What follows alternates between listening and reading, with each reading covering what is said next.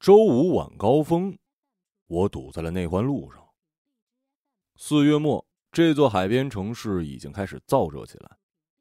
在五分钟过后，我左边的车主突然失去了耐性，不停的按着喇叭，试图通过声波震动把前面的车给震开。十分钟过后，右边的车也响起了喇叭，试图通过共振开路。我把烟头丢掉，打开音乐，无意加入他们的行列。事实证明，这是有效的。人多力量大，车流终于开始缓缓的移动起来了。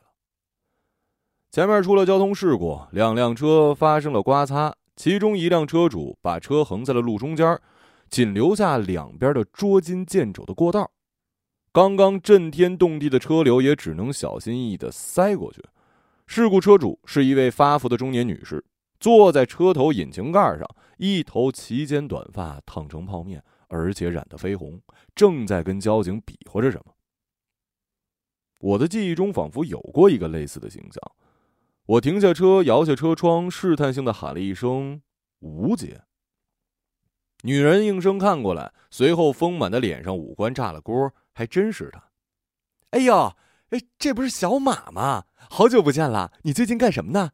来来来，快下来下来下来下来聊聊。交警小哥表示不准下车，无关人员请赶紧走，不要妨碍交通。我听见后面的车又开始鸣笛。哎，吴姐，你没事吧？没事没事。吴姐笑着给了交警一白眼我连忙递给吴姐一张名片。哎，吴姐，咱电话联系啊。哎，行，电话联系，电话联系啊。我到家的时候，谢晓已经下班回家了。他听见开门的动静，从厨房探出半个身子，手里还拎着菜刀，问我明天的安排。如果没事儿，我就听你的安排呗。什么叫如果没事儿啊？今天回来路上碰到一以前的老板，可能明天要一起吃一饭吧。谢小朝我做一鬼脸，发出“呕”的一声，转身继续做饭去了。我听见菜刀撞击菜板的声音，朝他喊：“哎，带着情绪做的饭可不好吃啊！嫌我做饭不好吃，那你跟你老板吃去啊。”接着便是菜下锅的噼里啪啦声音。吴姐的确是我老板，不过那是很久之前的事儿了。久到像是隔着鞋底挠脚底板，不痛不痒。到底多久呢？我看这玄关处的画大概是和这幅画一样久吧。当初谢晓搬进来的时候，从我的衣柜里翻出这幅画，一个劲儿的夸我画的好，说画里的女孩子真漂亮，一通天花乱坠，临脸又酸酸的问了一句：“画的这是谁呀？”我说：“往事就不要再提了嘛。”谢晓说：“不提就不提，咱挂着，就挂在最显眼的位置。”哼。没想到挂到现在也麻木了。这画是一幅素描，画的是一个扎着马尾的少女。谢晓不知道，其实这不是我所画，这是周梦琪的自画像，只是他非自作主张，非得署上我的名字。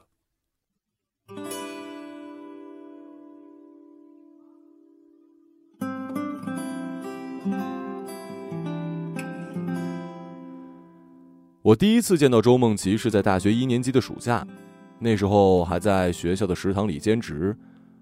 二零一八年的盛夏吧，大地震余波未息，奥运盛举未临之时，整个中国都在继往开来，负重前行。零八年的外卖还不如现在盛行，学生下馆子的少，吃食堂的多，但是自己带碗的只有他一个。要知道，吃食堂的好处之一，那就是不用刷碗。他的碗又大又圆，通体粉红，说是碗，外形更像是唐僧化缘用的钵，上面还贴了一 Hello Kitty，看不出究竟是塑料的还是金属的，总之反光。他每天都准时到食堂吃午餐，中午十一点半。我越看越觉得这女孩清新脱俗、高冷，好与众不同啊！好几次想去搭讪，但失败了，并非铩羽而归的失败。而是出师未捷身先死的那种。失败的原因归根结底就是怂。但我坚信，好男人的怂叫做成熟稳重。我缺的就是一机会，更好的机会。可周梦琪就像是知了，独自在我心里叫了一个夏天，却又和夏日一起消失不见了。在一个月后，时值仲夏，开学了，人渐渐多起来，我却始终没有再见到他。大二开学，农暑未消，学业的原因，我跳槽校内的一家奶茶店兼职。奶茶店老板娘是一个胖胖的上海女人，大家都叫她吴姐。从面相上来看，就不是善茬。吴姐告诉我，每工作五个小时，就在出勤表上画一正字一个正就是五十块。她指着天花板的烟雾报警器，笃定地说：“不要想偷懒啊，监控录像是清清楚楚的。”看着他凌厉的眼神鲜艳的嘴唇，真理再一次向现实低了头。花了三秒钟，我就说服自己，这指定是个带监控功能的烟雾报警器。现实总能让人低头，这个道理我小学就明白。在我念小学的时候，家住在城乡结合部。这所谓的城乡结合部呢，就是一个更大的乡村建在通往城市的路上。这种地方啊，治安特别差。临街的商铺多是打台球的、修汽车的、吃饭的、住宿的。白天五颜六色头发的青年在街上闲逛，晚上五颜六色的车灯、摩托车在街上嗡嗡作响。晚上骑车嬉闹的人我没见过，但我肯定是跟白天一伙的。每当我穿过这样的流氓群，我都会挺胸抬头，让红领巾在胸前飞扬。我想，我长大以后一定不能变成这样。但是这样的挺胸抬头仅限于我兜里没钱的时候，我兜里有钱的时候都得绕道而行，这就叫做，嗯，向现实低头。为了让我尽快上手奶茶店的工作，吴姐亲自在店内指导了我一天。天色将黑的时候，店里进来一大爷，先是左顾右盼，继而又直直的看着我。我问：“您要奶茶吗？”大爷摇了摇头。那您坐会儿。大爷摇了摇头。您是找人啊？大爷的头可能摇累了，只是看着我。我求救似的寻找吴姐。吴姐几个箭步从储物室里出来，拎着一大包客人留下的空瓶，悉数装进了大爷手中的黑色垃圾袋。大爷收紧袋背在背上，刚转身儿，到门口又折回来，定定的看着我，像想起什么似的。我是找人，你认识小磊吗？哎呀，他不认识啊！快走吧，老头儿。吴姐催促，大爷看看吴姐，转头看向我，我看向吴姐，吴姐朝我使个眼色。啊，我不认识。半晌，大爷若有所思的点点头，走了。吴姐回过头嘱咐我：“这老头儿啊，隔三差五就来，店里的废品能留就留几天啊。”我点头应下，心里对吴姐肃然起敬。哎，吴姐，那这小磊是谁啊？他女儿。哦，他找他女儿干嘛？他女儿走丢了吗？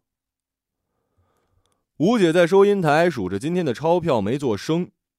我并不想表现的过于八卦，但我不信中年妇女有不喜欢话人长短的。我也不做声，只是一声叹息。果然，不大一会儿，吴姐放下手里钞票，抬头看了看墙上的挂钟。快下班了，我就跟你说说吧。不过你一个小孩子，不要拿出去到处说啊。我跟谁说去呀？这老头啊，真是怪可怜的。吴姐点了一支南京，都喊他老魏头。据说呀，还当过兵呢，好像是西南哪个地方的人吧。那他干嘛来这儿找女儿啊？哼，找个屁！他女儿以前是这学校的英语老师，现在人都没了，还找个屁呀？死了。嗯，好像是他女儿跟啥教授扯不清楚，后来被人家正牌发现，到学校找他，都传开了。你说这个女孩子年纪轻轻的，哪里受得了压力呀？受不了的。然后呢？吃药了呀，在家里头。但学校也要面子，赶紧把人处理掉了。等老头来的时候，只剩骨灰了。这老头性子烈，根本不认，这放谁身上都接受不了啊！据说给他送骨灰的时候，他抱起那个骨灰盒就往地上砸，那是真砸呀！边砸还边说自己女儿没的事，骨灰他不要。学校说要补偿一些，他也不要，只要人。真可怜。还更可怜呢！没多久啊，他老伴儿气都气死了，他就不回老家，一直在这找女儿，非说学校把人给藏起来了，找不到人就死在这儿。学校也没办法，睁一只眼闭一只眼。据说现在，他还给他女儿卡上打钱呢，说害怕女儿找不到回来的路，没钱花。吴姐把烟蒂插进烟灰缸，食指指着自己的脑袋，摆出一副惨兮兮的表情。已经六七年了，大家都说呀，他这儿出了点毛病。那学校就不管管啊？吴姐摆摆手，把柜台抽屉的钞票装进她大红色的香奈儿包，走到门口又嘱咐我：“以后他来呀，你就直接把废品给他，少跟他说话。还有啊，走的时候记得把门关上。”说完，跨上他的小摩托，突突突的走了。我心想，真是挺惨一大呀。吴姐不常来店里，平均魏大爷来个三五回，他能来一回，这店更像是魏大爷开的。店里就我俩人，我跟小张，我兼职，他全职，唯一的区别是他不用画证。加上吴姐，我们仨有一 QQ 群，叫“煮奶论英雄”，吴姐起的名儿。我认为，就凭这名儿，吴姐比大多数女人都得好。再次遇见周梦琪的时候，我正在吧台后面看《倚天屠龙记》，正看到张无忌要跟周芷若结婚，赵敏冲进来要搞破坏。隐约感觉吧台对面有人，抬头就看见了周梦琪，他看着我，我看着他。不知是小说没回过味儿，还是现实来的太猛，我嘴里竟然招呼：“呃，欢迎光临，你，你是波波？”波波，小张也一脸兴奋的看过来。波波，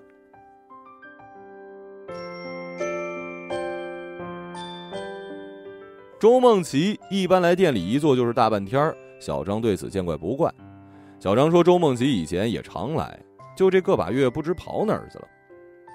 后来周梦琪几乎天天来店里喝茶，她常常喝一杯打包一杯。哎。”她是不是有男朋友啊？不知道，反正没见过。小张回我：“喝一杯带一杯，带给谁呀？这玩意儿上瘾，他瘾大就能整两杯呗。有你啥事儿啊？一天两杯咋不见长胖啊？这样我去帮你问问成吗？哎，我自己去啊。经过我不懈努力，我知道他叫周梦琪，白羊座。因为他妈头天晚上做了一奇怪的梦，第二天他就出生了，因此得名。本该念大一，但现在因病休学，病已经好了。爸妈离婚几年，平时没空管他，自己一个人租在这个学校的教师公寓，没什么朋友，平时就跑步、看书、喝奶茶。最喜欢的明星是周杰伦。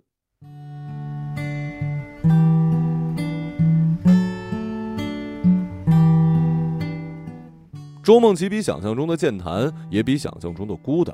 他有时候在店里看书，直到关门。小张看出我心思，提议我送他回家。周梦琪附议，说小张的提议很好。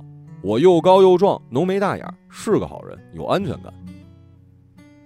再后来，我们仨成了不错的朋友。小张甚至考虑把他拉进《煮奶论英雄》，被我跟周梦琪双双严词拒绝。我常常趁店里不忙的时候带周梦琪出去，周梦琪呢总是象征性的拒绝之后又同意。我带他去看我的篮球比赛，他拿着水在旁边为我加油；我陪他画画，在旁边给他讲笑话。时间总是很好过，哪怕只是压马路也能压上一下午。小张总是在我跟周梦琪回去之前就给我画好了正字儿，他说这是带薪休假，店里的监控也从来没有向吴姐出卖过我。我问过周梦琪得的是啥病，周梦琪说是抑郁症。抑郁症就是会不开心吗？当时，包括现在的我对抑郁症的了解都很有限。差不多吧，我爸妈刚离婚那会儿落下的。现在呢，和我在一起开心吗？我都已经好了。哦，那你考不上大学是因为抑郁症吗？跟你说了，我是休学，休学不是考不上，我得的是抑郁症，又不是脑瘫。周梦琪跳起来，一个掌刀劈在我胸口。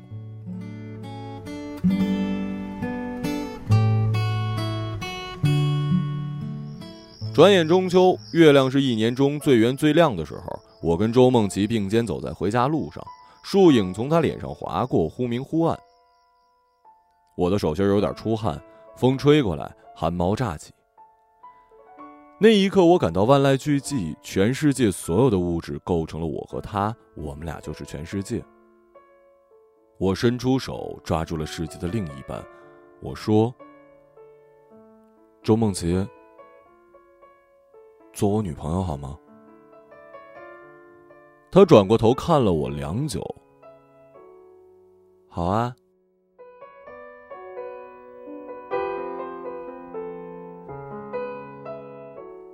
树缝投下的光影中，我最看得清他的眼睛，无喜无怒，一如他对这个世界般逆来顺受。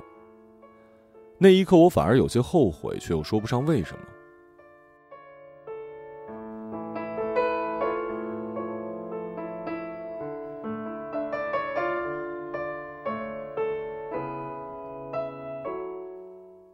我遇见了魏大爷，第一次在奶茶店之外的地方碰见他。老头当时正在跳绳，绳的一头，绳一头的把手早已不见踪影，更像是一条鞭子。魏大爷一看见我，马上收起他的鞭子，把手臂伸得直直的，四指向下，不停的朝自己身体的方向摆动，热情的招呼我上家坐坐，像是一交警。我推辞不过，自然只能服从指挥，盛情难却。穿过楼旁的空地，再绕过两棵参天高的银杏树，就到了大爷的家。大爷呢，就住在教师公寓楼下。是的，楼下，老头用铁皮把楼下的停车棚围起来，搞成了自建房。进了屋，锅碗瓢盆一应俱全，洗衣机、冰箱应接不暇，真算是独门独栋，铁壁辉煌了。就在我四处观摩的时候，大爷打开了放在地上的木质碗罐。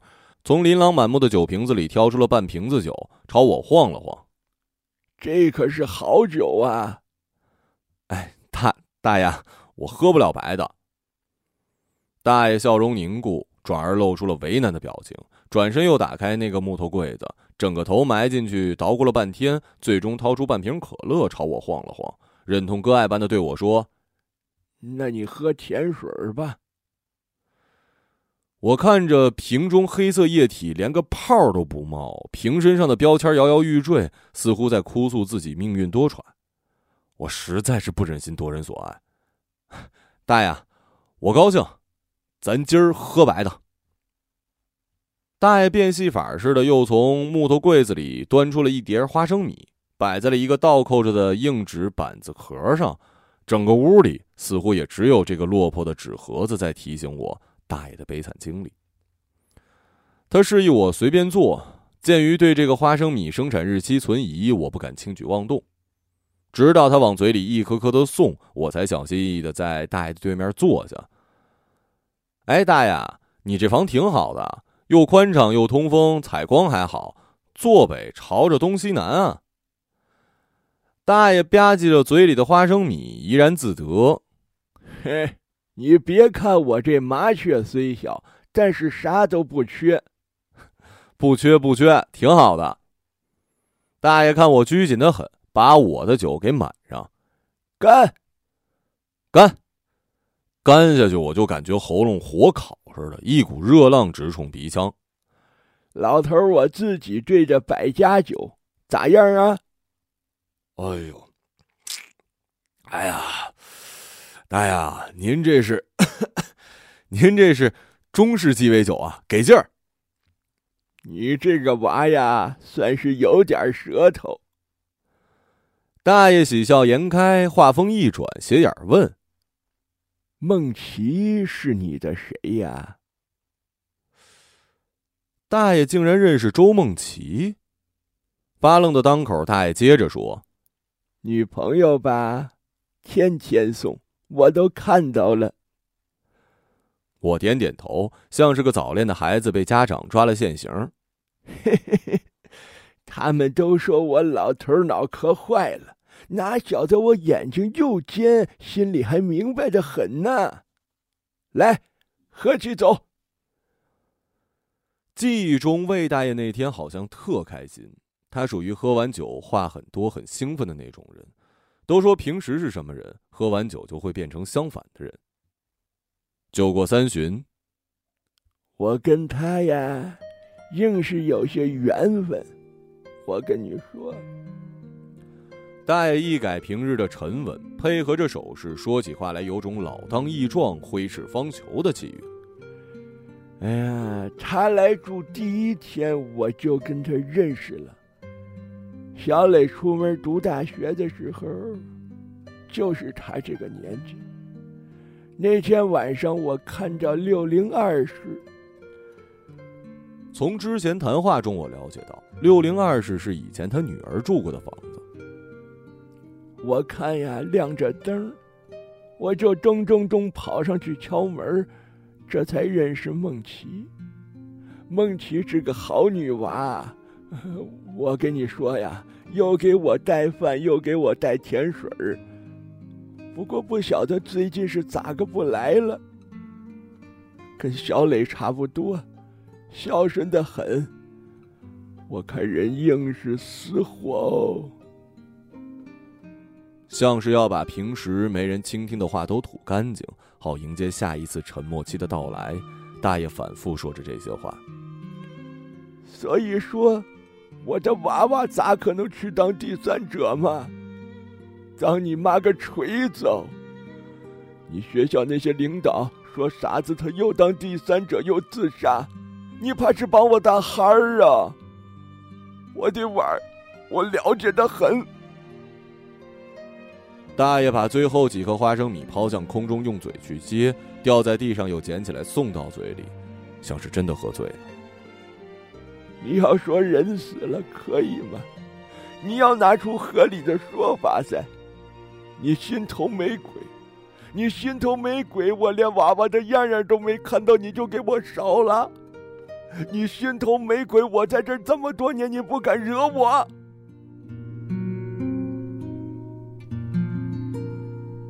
大爷说到此处很激动，不时拍打纸盒，发出沉闷的声响，反反复复。我开始心烦，不想让他再谈论这些压抑的琐碎的心事，也不想听他把周梦琪和他女儿相做比较的言论。我既想制止，又想安慰。大爷，小磊是好样的，我知道；梦琪也是好样的，我也知道。我会好好的对梦琪的。大爷，你放一百个心。来，大爷，咱走一个。像是进行到高潮的演说被打断。一个人走嘛。大爷晃晃空空的酒瓶，转过身不再说话。我始终不知道大爷的脑子是不是真的有点坏了，但我常常后悔。那个夜晚，我肯定像极了那些领导，要么一言不发，要么打着哈哈。我觉得我从来不曾真正的拥有过周梦琪。与他交往的最初一个月里，这种感觉越来越强烈。虽然人与人之间的关系本来就不是隶属的，但是恋爱中的情侣总该有一些瞬间产生属于彼此的冲动。周梦琪却温润如一潭湖水，没有瞬间，从不冲动。他也不喜欢过多的身体接触，即便是在最浓烈的时候，我牵他的手，他也会立刻安静下来，像是在感受我的掌纹，使气氛变得如初时般微妙。像是菩提树下打完坐的释迦牟尼，刚悟出了四大皆空的道理，一起身，就被我揪着要来搞对象。不幸的是，我和他截然相反，我喜欢他，就要走进他的心，叩进他的心门，非要看看里面是不是四大皆空。那阵子我着魔似的，上天涯下晋江，学伦理看言情，无师自通，久病成医。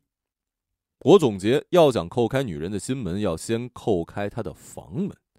后来事实证明我的结论或许有一定的道理。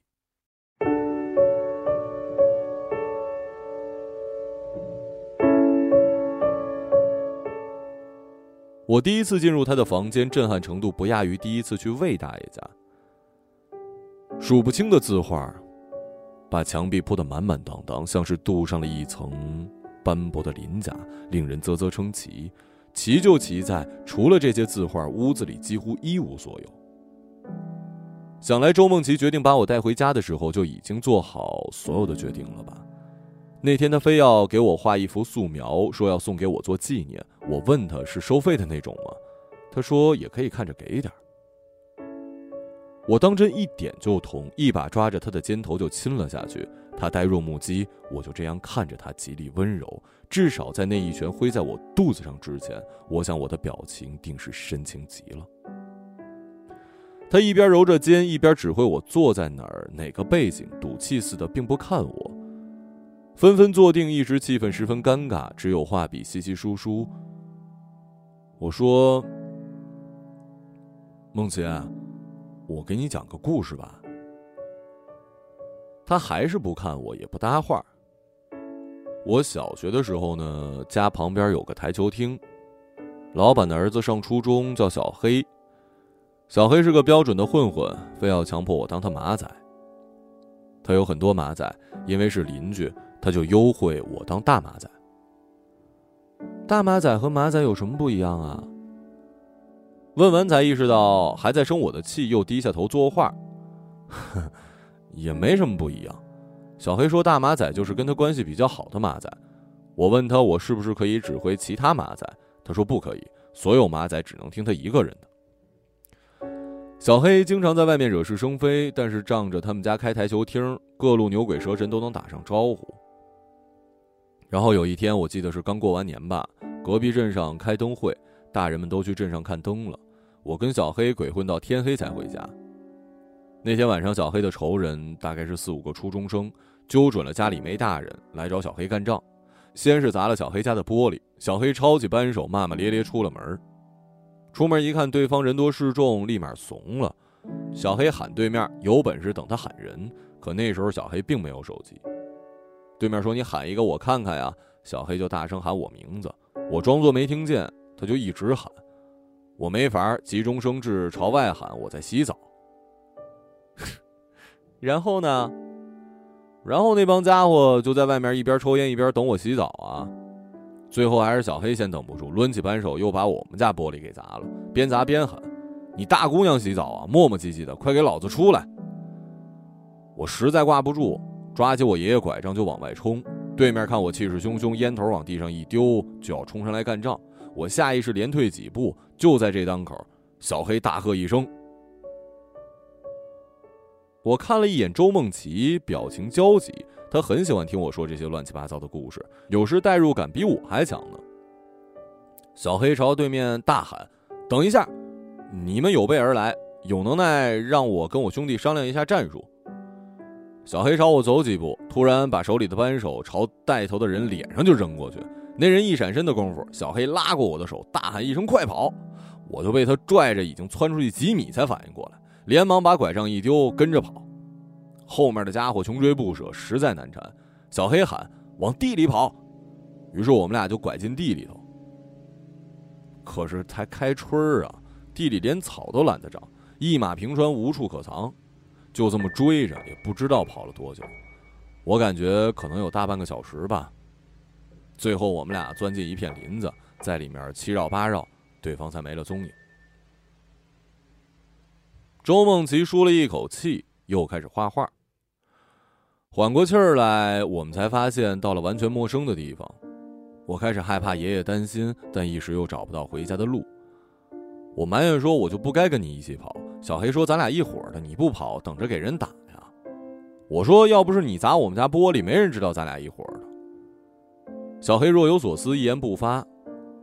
我说我要回家，小黑自知理亏，主动献计，指着天上的月亮说：“只要跟着月亮走，我们走的就是直线，早晚能走出去。”我说：“真的吗？”小黑说：“等你上了初中就知道了，地理课专门讲这个。”我当时觉得呀，人当真不可貌相。我们俩就跟着月亮走，也不知走了多久，天上开始下雨。春雨细润，小黑很高兴，说正好口渴，就张着嘴接雨吃。我问小黑：“下雨天有月亮吗？”小黑一愣。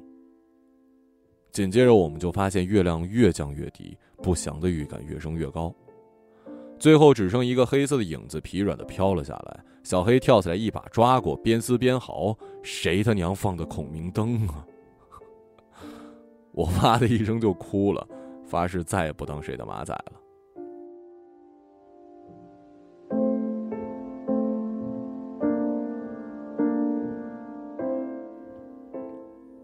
我看着周梦琪，她正双手托着下巴，傻傻的笑。她见我停下来，问我：“后来呢？”后来第二天，那个带头的家伙领着小黑的父母找到了我们。其实我们已经到了树林子的边上。我走过去，看着他的画。你怎么画的你自己啊？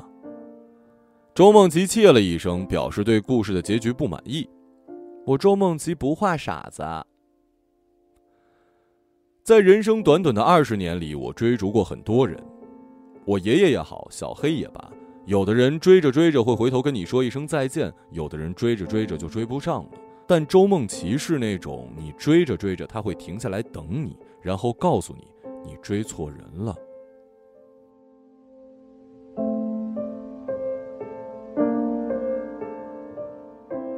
只是我一低头的功夫他就走了，正如他刚来的时候。他唯一留下的就是让小张转交给我的一个书包和一封信。不知你会多久打开这封信？总之你现在打开了，就读到底吧。马怀，对不起，我暂时不想回去了，你也别管我去哪儿。我想回去的时候自然会回去，但不是现在。我觉得我的抑郁症应该是好。但是那天我在家里的地板下发现了小磊的日记，我感觉我脑子里的弦又断掉了。我尝试把它连上，但就是不行，那种感觉一直在。你估计不懂这种感觉。我妈说她懂，但我知道她只是在安慰我。我希望你能懂我，所以我答应做你女朋友，很自私吧？但是我后来又不希望你能懂我。你对我太好了，你是个好人，我不希望你当我的马仔，你懂我意思吗？懂我的人没有好下场。之前我找到了一个很懂我的朋友，但是几个月前我的朋友，他吞炭了。我当时还笑他真傻，但事实上这件事对我影响很大。我怕我哪天也会像他一样，我太容易被影响了，所以我躲了起来，躲了一个月。就像现在这样。对了，你还见过他？那天我问你最喜欢哪幅画，你选了一幅素描，说栩栩如生，画的就是他。那是我照着他遗像画的。我不想看见我妈哭，也不想看见你哭。你和小张都是很好的人，所以这次我又逃了。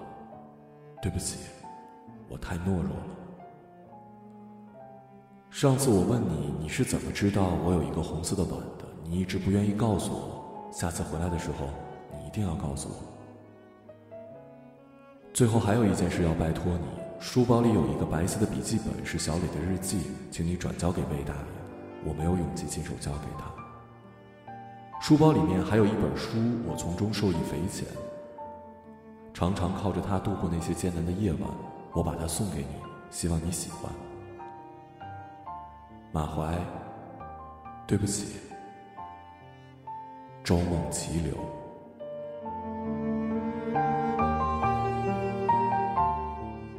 我打开书包夹层，翻出那个泛黄的笔记本，还有送我的那本《笑林广记》。日记中夹着一个纸条，我抽出来是周梦琪的字迹。魏大爷，对不起，我是周梦琪，无心之下看了小磊的日记。由于年幼时我便在海外求学，对家中事不甚了解。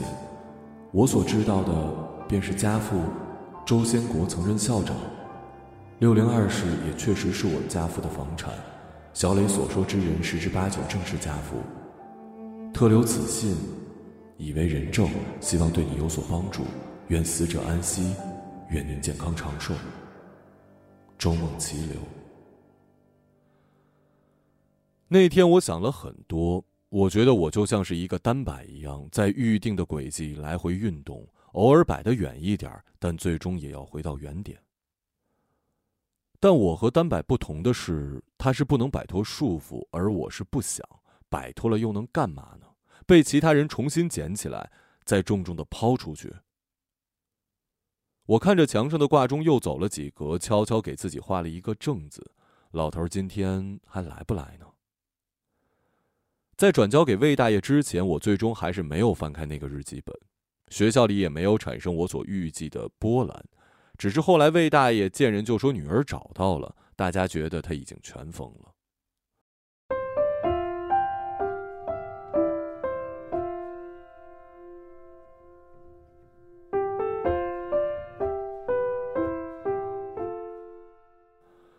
后来我才发现，有权选择离开还是留下，是一件多么超脱的力量。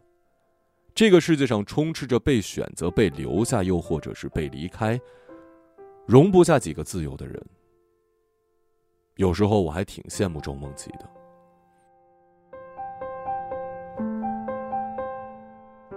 我从记忆中抽离出来检查手机，迟迟没有看到吴姐的电话，惊觉自己好像遗漏了什么事儿。掏出我的名片，发现今天随手插进去一张美容美发的优惠券已经不见了踪影。我反而感到一阵轻松。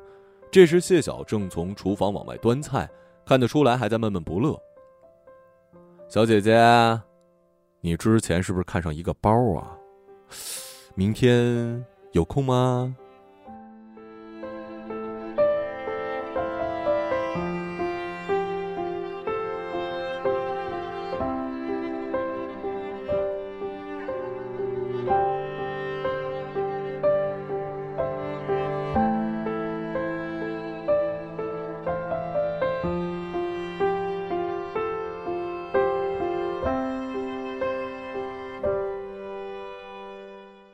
一个朗读者，马晓成。